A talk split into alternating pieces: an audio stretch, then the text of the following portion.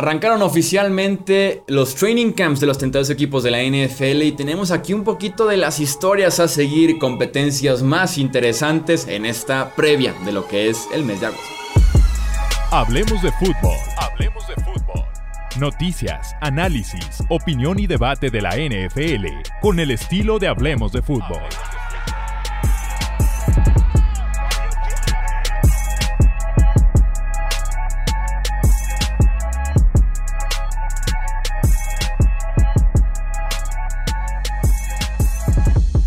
¿Qué tal amigos? ¿Cómo están? Bienvenidos a una edición más del podcast Hablemos de Fútbol. Yo soy Jesús Sánchez. Un placer que estén aquí nuevamente con nosotros a platicar de esta previa de Training Camp, los entrenamientos en los que los equipos ya preparan la próxima temporada. De aquí se viene la pretemporada, un pequeños entrenamientos ya previos a la temporada y la semana 1. Así que tenemos justamente esta previa. Me acompaña en este episodio del podcast el buen Wilmar Chávez. Bienvenido Wilmar, ¿cómo estás? ¿Qué onda, Michu? Bien, bien, gracias, contento de venir a conversar como siempre. Tenemos aquí siete temas que estuvimos por ir platicando por fuera de micrófonos que nos llaman la atención de este mes de agosto. Eh, arranquemos hablando de dos ofensivas que podrían verse diferentes, o se van a ver seguramente diferentes el siguiente año. Una es la de Kansas City y otra es la de los Green Bay Packers. En el caso de los Chiefs, la pregunta aquí es el cómo será la ofensiva nueva ofensiva de Kansas City sin Tyreek Hill, ¿no? Que era como la identidad, que era como por ahí el sello que tenían los Kansas City Chiefs en las últimas temporadas. Sí, y, como tal diría yo que la velocidad, ¿no? O agregaron, o sea, tenían a Tyreek, lo volvieron su estrella ofensiva junto a Travis Kelsey, agregaron en su momento a Michael Harman, a Clyde Edwards o sea, tus running backs suelen ser de este perfil entonces, como que siempre se han estado concentrando en la, en la velocidad y, el movimiento. Y a día de hoy, la salida de Terry creo que cambia mucho esa perspectiva. Los jugadores que llegaron, si bien en sí es un tipo rápido que larga el campo, pues es un arma en específico y ya. Este Juju es un jugador mucho más de posición. Ya creo que eh, los Chiefs tienen claro que no van a reemplazar a Hill, ni su rol, ni su talento, ni absolutamente nada de lo que aportaba en el campo y yo no creo que quieran intentar hacerlo, sino que más bien van a, tratar de construir una ofensiva en base a otro tipo de, de, habilidades, otro tipo de perfiles, aunque ya perdieron a Justin Ross por todo el año, que por ahí podía ser un aporte. Yo creo que tienen que intentar algo nuevo y yo personalmente estoy intrigado a ver qué es nuevo y quién es el que va a destacar en este grupo de receptores que a ciencia cierta no sabemos quién va a ser el, el el que lleve mano ahí realmente. Sí, pierden explosividad, tal vez ganan en ser un grupo un poco más completo, si lo quieres ver como la parte optimista del equipo. Intriga ver a Andy Reid y Eric Bienem, ¿no? Dos grandes mentes ofensivas, el ver qué pueden lograr. Hoy por hoy, como mencionabas, el grupo es Juju Smith-Schuster, que tienes un poquito más un jugador de posición. Nicole Harman, que podría ser el tipo diferencial, el velocista, el, el wide receiver que te puede convertir un pase de 5 yardas en uno de 60. Tienes a Marquez Valdez Scanling un poco más para estirar el campo. Y prácticamente Sky Moore, el novato de segunda ronda que va a correrte rutas desde el slot y que va a estar siempre abierto. Creo que pudimos ver una ofensiva más bien de ritmo, más de adentro de los números en lugar de trabajar rutas verticales por fuera de los números. Eh, y ver cómo se adapta justamente Patrick Mahomes a ese tipo de ofensiva que por el talento que tiene me queda claro que va a poder hacerlo bastante bien y más bien caer el precio sobre los, obviamente, los wide receivers nuevos y lo que pueda ingeniarse Andy Reid con Eric Bienemy. De acuerdo. Y otra cosa que me intriga es que siento que los Chiefs, como, como equipo, como organización, hoy por hoy tal vez su enfoque podría ser distinto. Se metieron mucho en la defensiva y la consolidaron bastante después de que venía siendo pues como el, el lastre. Pero no sé si una combinación de Andy Reid y Patrick Mahomes, podamos decir, te van a, sustentar un poco en la defensiva porque no es la naturaleza del, del head coach y, no vas a querer desaprovechar el talento generacional que es Pat Mahomes. Entonces, ah, creo que está abierto a que pasen muchas cosas en, en, Kansas City. Y tenemos el caso de los Green Bay Packers que pierden a Davante Adams Y que aquí yo más bien el qué ofensiva me puedo imaginar, porque creo que va a ser una ofensiva terrestre, un equipo que va a ser cargado tal vez incluso por su defensiva, que luce como una unidad top 3. Yo lo que quiero ver aquí es la confianza que tiene Rodgers con sus nuevos wide receivers, ¿no? Eh, tiene que tipos que ya conoce que regresen, Allen Lazard y a Randall Cobb. Amari Rodgers jugó realmente muy poco como novato, llega en su segunda temporada y tiene como tipos nuevos a Sammy Watkins, que llegó en la agencia libre, y a dos novatos interesantes que son Christian Watson de segunda ronda y Romeo Dobbs de cuarta. Eh, Robert Tonian que regresa de un desgarre de ligamento cruzado anterior de la rodilla, Mercedes Lewis que es más bien un tight end para bloquear y por ahí también a Josiah de Wara que promete por lo menos él mismo eh, estar más involucrado en el juego aéreo, pero siempre que está cerca el ovoide, algo malo pasa con Dewara. Eh, entonces aquí es ver cómo desarrolla la química, la confianza, con quién se siente mejor Rogers, porque prácticamente aquí es él el que va dictando quién juega menos y quién juega más. Sí, pero para jugar la posición de wide receiver también tienes que generar mucho tú. O sea, si no tienes el suficiente talento, no generas la separación o las ventanas para que te lancen el balón, por más que te ame Aaron Rodgers, no lo va a hacer. Eh, o sea, yo creo que los que estaban, pues ya sabemos lo que es y no creo que realmente puedan ganar mucho terreno ahí. Eh, a mí personalmente me gusta mucho Christian Watson como prospecto, pero es del, de estos de primera segunda ronda, de los que más poco preparados están por la división de la que venía, por eh, su propio acondicionamiento físico, no sé. Entonces creo que puede, puede tardar. Entonces yo creo que sí va a haber y aparte con Watson nos enteramos recientemente que va a iniciar en PvP. Eh, training camp, entonces se va a perder por lo menos unas buenas prácticas que en este caso, como mencionas, son muy valiosas. Sí, y en el esquema puntualmente de Rogers, más allá de LeFleur, con, con Rogers siempre fue valioso que los, los los wide receivers demostraran saber bloquear para empezar a ganar repeticiones en los entrenamientos.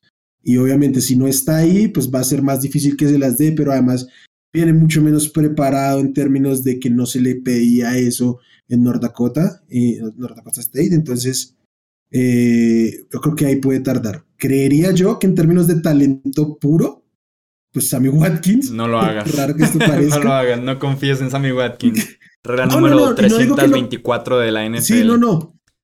Claramente no. O sea, esto habla más del grupo de receptores que Sammy Watkins. O sea, si hablamos de talento puro, probablemente Sammy Watkins sea el que, el que esté ahí, pero eso dice mucho de todo lo que pasa ahí.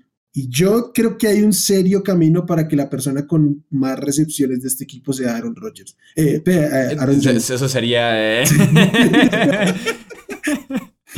Eso sería una catástrofe nuclear. Sí, Aaron Jones del running back. Aaron Jones, que además teniendo a Dillon ahí, probablemente lo estén moviendo de maneras mucho más versátiles que solo el backfield. Eh, y por su explosividad y todo el tema, sí que tiene oportunidades ahí. Entonces, no sé, es, es, muy impredecible. Yo, si tuviera que apostar por alguien que creo que va a ser el receptor más importante del equipo, es, podría ser Allen Lazard pero sin que me emocione lo más mínimo. Y creo que las marcas de 37-40 touchdowns de Rodgers es probable que tengamos que pasar página. Sí, Lazar debe ser, si lo ves como el wide receiver uno de Green Bay, que probablemente hoy por hoy lo sea, debe ser de los menos inspiradores de, de toda la NFL. En un tipo extremadamente limitado, extremadamente gris y que se le ha pedido que destaque, ¿no? Detrás de Davante Adams, que se adueñe de esa producción y pues nunca se pudo quitar como de encima al 100% a un tipo como Marqués de Scandling, ¿no? que Green Bay tiene que traer a Randall Cobb o que Royals tiene que llorar a Jake Kummerow. Entonces eso te dice todo de lo que se cree en Green Bay de Allen Lazard y que regresó este año como agente libre restringido, pero que la oferta se le hizo la original. Creo que ganó un millón este año. Entonces, no inspira absolutamente nada en el azar. Ni, ni, para Green Bay ni para ningún equipo, evidentemente, al ver, o sea, teniendo en cuenta que nadie lo fue a buscar, siendo un, agente libre por restricciones, igual nadie lo fue a buscar. Entonces, sí está complejo. Y el tema de los tight es que yo creo que son súper de rol, ¿no? Cada uno tiene su rol y ya está. O sea, si logran llegar a la zona roja, va a ser importante Tonian, pero como como elemento para mover la ofensiva, yo no lo veo porque no lo ha hecho. Ni lo estaba haciendo antes de la lesión, ni lo hizo en la temporada esta súper explosiva de touchdown que tuvo. Su, su, rol es la zona roja y, ya está. Sí, también inicia en lista PvP, entonces vamos viendo qué tanto o en qué momento empieza a entrenar con normalidad eh, Robert Tonian. Pasemos a hablar de algunos corebacks. Tenemos obviamente lista de corebacks aquí en Training Camp. El primero de ellos es Tua. Específicamente se acaban las excusas para Tua en Miami, ¿no? Llega Tariq Hill en un cambio. En la agencia libre llegan, por ejemplo, en la línea ofensiva Teron Armstead, Connor Williams. Eh, por ahí Mike Gesicki se queda con la etiqueta de jugador franquicia. Llega Chase Edmonds también en la agencia libre. Y creo yo el cambio más importante de todos es la salida de Brian Flores y la llegada de Mike McDaniel para ser el head coach de estos Dolphins. Y da la impresión justamente de que es el training camp para que Tua convenza, para que Tua destaque y que vaya encaminado a la que pudiera ser su última oportunidad con los Miami Dolphins. llegó Tarek Hill con su bocaza, ya oh. por ahí sigue repitiendo y cargándole una cantidad de presión a Tua que yo personalmente no entiendo el por qué. Bueno, sí entiendo el por qué, pero creo que tiene que ver más con que está muy ardido que lo hayan cambiado que con otra cosa. Entonces. Y aparte, meterlo a conversaciones, meter el nombre de Tua a debates que ahorita no le convienen a Tua. Porque es más bien burla o es más bien la comparación innecesaria. Es mejor mantenerlo fuera y que pase lo más desapercibido posible.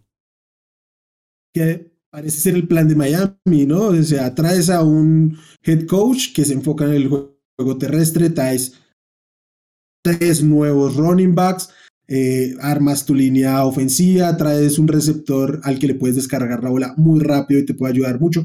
Ya tenías a Jalen Wall, que es un perfil este, distinto pero similar. Entonces, como que el plan de Miami es que Tua ejecute la ofensiva, pero que no caiga en él el peso, la carga, más allá que obviamente en el momento en que tú dices todo lo que tiene alrededor, obviamente pues tiene una responsabilidad para él. Pero Tyreek Hill está en, una misión completamente distinta, este, tirándole a toda la presión encima al coreback. Y creo que Training Camp y pretemporada nos va a ayudar un poquito a ver qué tipo de ofensiva vamos a, ver, sobre todo la aérea en Miami, ¿no? Porque muchos ven la velocidad y dicen no va a poder lanzar bombazos y demás. No se espera que sea ese tipo de ofensiva, ¿no? Más bien es ritmo, pases cortos y que el wide receiver pueda hacer el resto. Vamos viendo si justamente en Training Camp tenemos reportes de ese tipo de ofensiva. Otro quarterback que no está en su última oportunidad, más bien su primera oportunidad real es Trey Lance. Yo sí debo elegir una historia que me intriga en este Training Camp, Trey Lance es la número uno ahora sí que ver qué trae Trey Lance, ¿no? Más porque hemos tenido reportes bien diferentes a lo largo de la corta carrera de Trey Lance en entrenamientos, ¿no? Desde la temporada pasada y sus problemas de precisión. Ahora está este offseason tema de que fatiga en el brazo después de unas cuantas prácticas. Eh, si es preciso o no en el sistema de Kyle Shanahan. Si puede beneficiar a sus wide receivers que tanto extrañan en la parte de liderazgo intangibles a Jimmy Garoppolo, que ya tiene la puerta abierta para irse. Entonces, es una historia bien interesante de Trey Lance. Y según lo que escuchemos, lo que veamos en Training Camp, en pretemporadas, que podemos considerar a San Francisco un equipo contendiente de Super Bowl, con ese potencial que nos puede dar Trey Lance como quarterback nuevo, como esa inyección de talento joven en esa ofensiva de San Francisco y el techo más alto que Garoppolo. O si batalla desde temprano el tener expectativas un poco más reales y que más bien este equipo aspire hacer un gran equipo para noviembre, para diciembre o incluso para el siguiente año. Sí, es que yo creo que Trey Lance desde previo al draft, desde que los, los Niners dan tanto por, por subir y seleccionar, estar en disposición de seleccionarlo a él puntualmente, pues ha, ha, tenido una serie de circunstancias que lo rodean que son muy complejas. Yo creo que de toda su generación no había uno que nos ofreciera un abanico de posibilidades tan grandes, de ser una superestrella en la liga, de una de las mejores armas ofensivas, no solo Corea, sino en general de la liga, hasta ser un, pues un completo voz porque su piso era muy bajito, más allá del, del, potencial físico y lo que fuera, era un tipo pues, muy poco preparado y listo para jugar en la NFL. Y ahora vamos a tener que verlo, o, o vamos a verlo, como sea, en, en, los Niners, en un sistema que probablemente tienda a beneficiarlo con un montón de armas aéreas y a su costado y con un juego terrestre muy, muy solvente. Eh, a mí me preocupa un poquito el tema de la línea ofensiva en San Francisco. Perdieron piezas importantes y no la reemplazaron. Digo, más allá que tienen el mejor tackle de la liga, por dentro tienen por ahí problemitas. Pero eh, creo que eso incluso puede beneficiarle en términos de producir y ganarse confianza usando sus piernas, que es buenísimo corriendo. Sí. pero a mí me parece clave eh, la preparación que tenga, no tanto el brazo, si, si es preciso o no, sino de la cabeza, de ejecutar, porque sí que es un muchacho que venía muy verde en términos de progresiones, de lecturas y eso, y aunque eso no se gana de un momento a otro en la liga, eh, pues es urge que para ser titular empiece a, ganar eso, porque sí es que era muy, muy, muy limitado al respecto. Hay algo de tranquilidad el hecho de que esté rodeado de Kyle Shanahan, que digo, al final de cuentas, por lo menos por algunos cuartos ha hecho que corebacks de muy poco nombre eh, y de muy bajo nivel se vean por lo menos decentes. Entonces sí me inspira un poquito de confianza en ese aspecto. Kyle Shanahan, veremos qué tal los reportes desde San Francisco. Y también los reportes de la competencia de quarterbacks, probablemente más caliente de toda la NFL, más importante, que es la de los Pittsburgh Steelers. Ver si Mitch Trubisky, que se reporta que tiene la gran ventaja en ese cuarto de quarterbacks en los Steelers, qué tanto eh, se afianza esa ventaja y es el titular en la semana 1 o si Kenny Pickett se acerca, el novato de primera ronda, y más bien él es el que inicia la temporada con los Steelers. Al final de cuentas, y por ahí he leído muchos fans de, Steelers un poquito preocupados o pesimistas con la parte de qué va a pasar con, la, con el coreback, eh, yo, yo, yo siempre respondo que era tan bajo el nivel de Big Ben la temporada pasada que incluso se me hace un upgrade importante, ya sea Trubisky o también Pickett, comparado con lo que veíamos de Big con la, con la versión de los Isbergue 2022. Entonces, me intriga simplemente ver qué tanto se acerca Kenny Pickett a Trubisky en este mes de agosto. Eso lo entiendo, pero no, la preocupación no podría alargarse también al hecho de que eh, invertir un pick de primera ronda y que tengas que utilizar a Mitch Trubisky con todo lo que ya sabemos de Mitch Trubisky, que yo sí creo que Mitch Trubisky por hoy puede ser un mejor este, coreback que, Kenny Pickett porque pues conoce la liga y muchas cosas. Pero... Me encanta que el argumento hacia Trubisky sea conoce la liga y muchas cosas, ¿no? sí, no. de pues lo, es que, lo, que se pueda decir. La experiencia, claro, sí. Y, y, ya. Sí, y ya. ya. Pero entonces yo, o sea, ¿por, qué no ponerlo a, a, Pickett? O sea, ¿cuáles son los problemas sin ponerlo? ¿Te hace, ¿Te hace un equipo contendiente o no poner a, Trubisky en vez de Pickett? Eh, yo no creo que sea lo, suficiente, lo, suficientemente eh, determinante como para que eso cambie algo. Entonces, ¿por qué no darle la oportunidad de ganar repeticiones con el primer equipo durante la temporada a Pickett? Eso me cuestiona más la selección el tema de saber que obviamente hay un upgrade, desde que firmaron a Trubisky creí que había un upgrade en lo que tenían el año anterior. Yo me la jugaba con Kenny Pickett, yo, yo también soy de esa idea. El tipo inició que 48 partidos, ¿no? En la Universidad de Pittsburgh.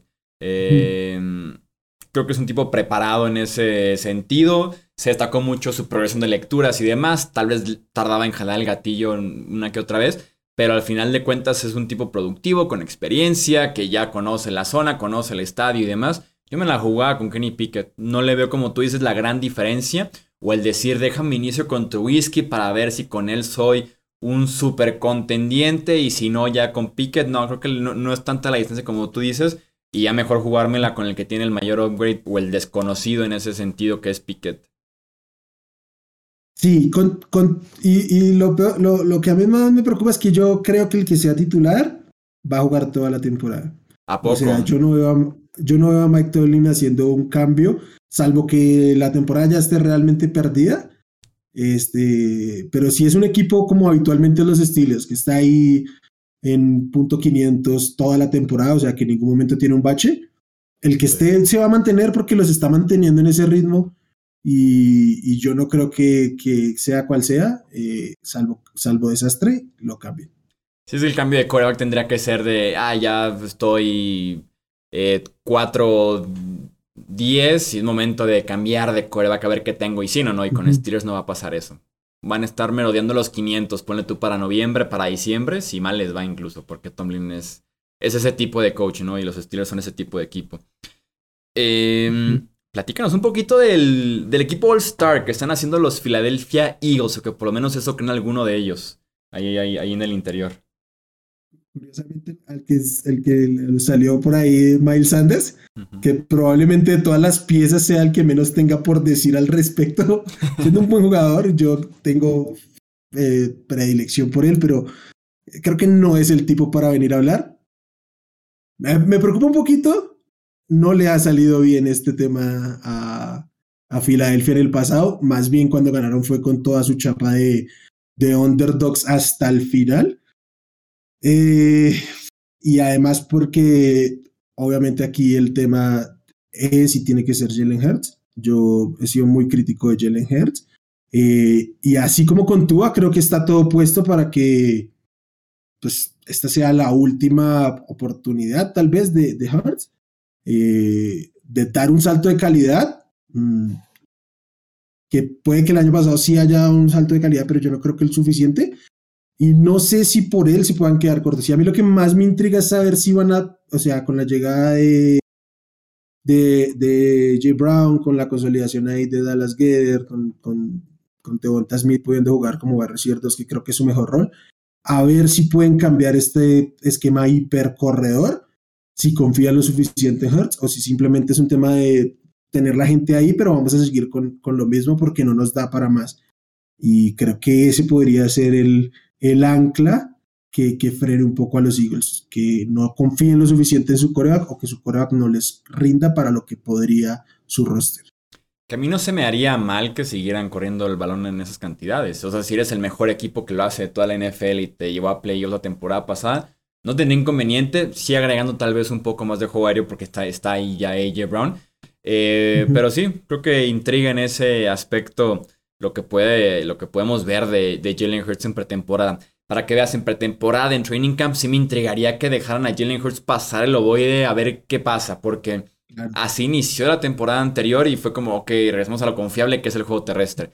Si no lo ves bien, en la semana 1 corres 45 veces, pero sí, me gustaría ver eh, los reportes de Jalen Hurts y cómo lanza el balón, porque salieron reportes negativos durante eh, off-season, ¿no? Durante los primeros entrenamientos, los organizados por el equipo, los voluntarios y demás, de que creo que sobre todo hubo un reporte. Digo, yo no juzgo nunca de reportes de entrenamientos voluntarios en pleno mayo, pero por ahí se hizo muy famoso uno en Filadelfia porque comentaron muchos jugadores al respecto, de que Jalen Hurts en un lapso creo que de 10 jugadas había tenido 10 jugadas negativas, creo que eran como 7 incompletos, 2 capturas y una intercepción, una cosa así.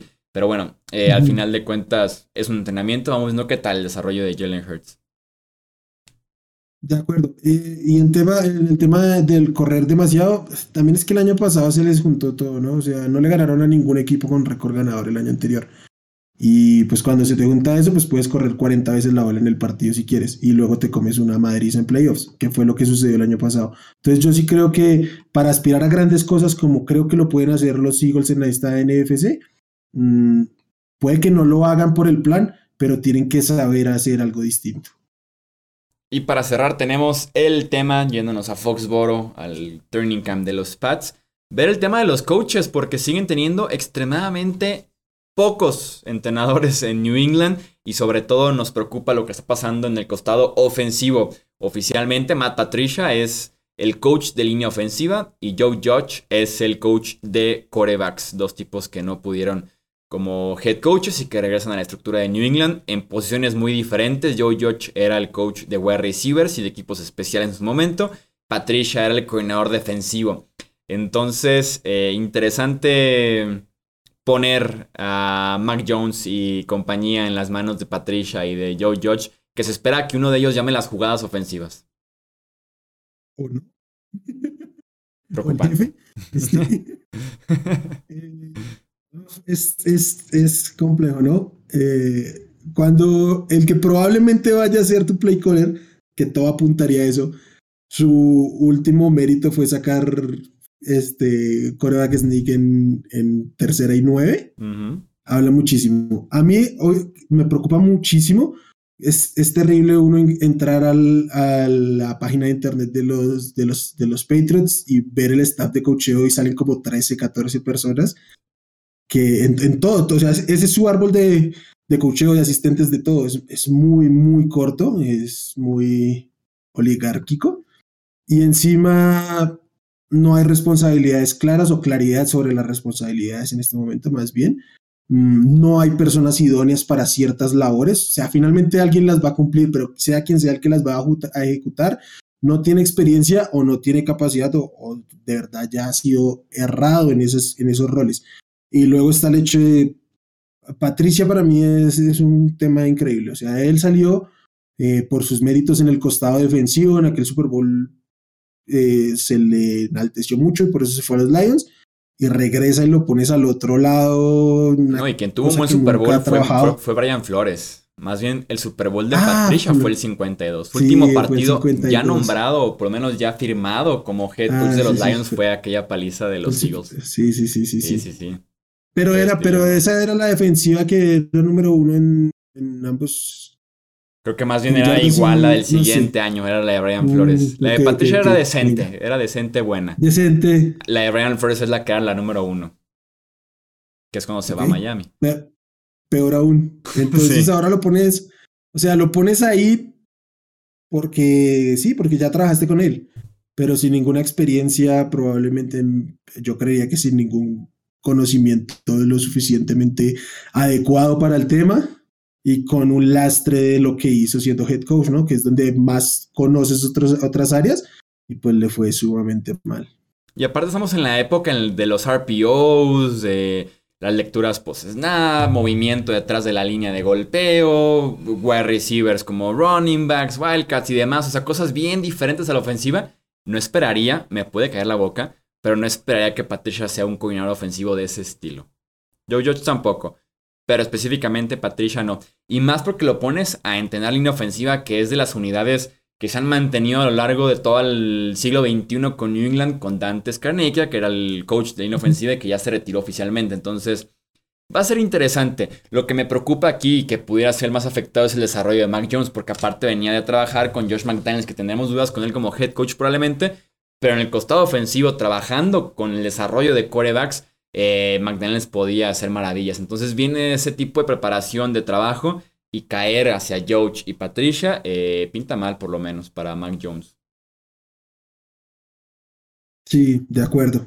Que tanto para su desarrollo como para ponerle una ofensiva que le dé tranquilidad, ¿no? Que mucho mérito de McDaniels en el año anterior, ¿no? No exigirle más de lo que sabía o entendía, tenía las capacidades Mac Jones. Comenten eh, aquí abajito en comentarios en YouTube o también nos pueden decir en Twitter, Facebook e Instagram qué esperan ustedes, qué les gustaría ver en Training Camp, qué historia les llama la atención, qué batalla posicional también les llama la atención. Nos digan todo eso en redes sociales también en comentarios en YouTube. A nombre del buen Wilmar Chávez, yo soy Jesús Sánchez, esto es Hablemos de Fútbol, hasta la próxima. Gracias por escuchar el podcast de Hablemos de Fútbol. Para más, no olvides seguirnos en redes sociales y visitar hablemosdefutbol.com.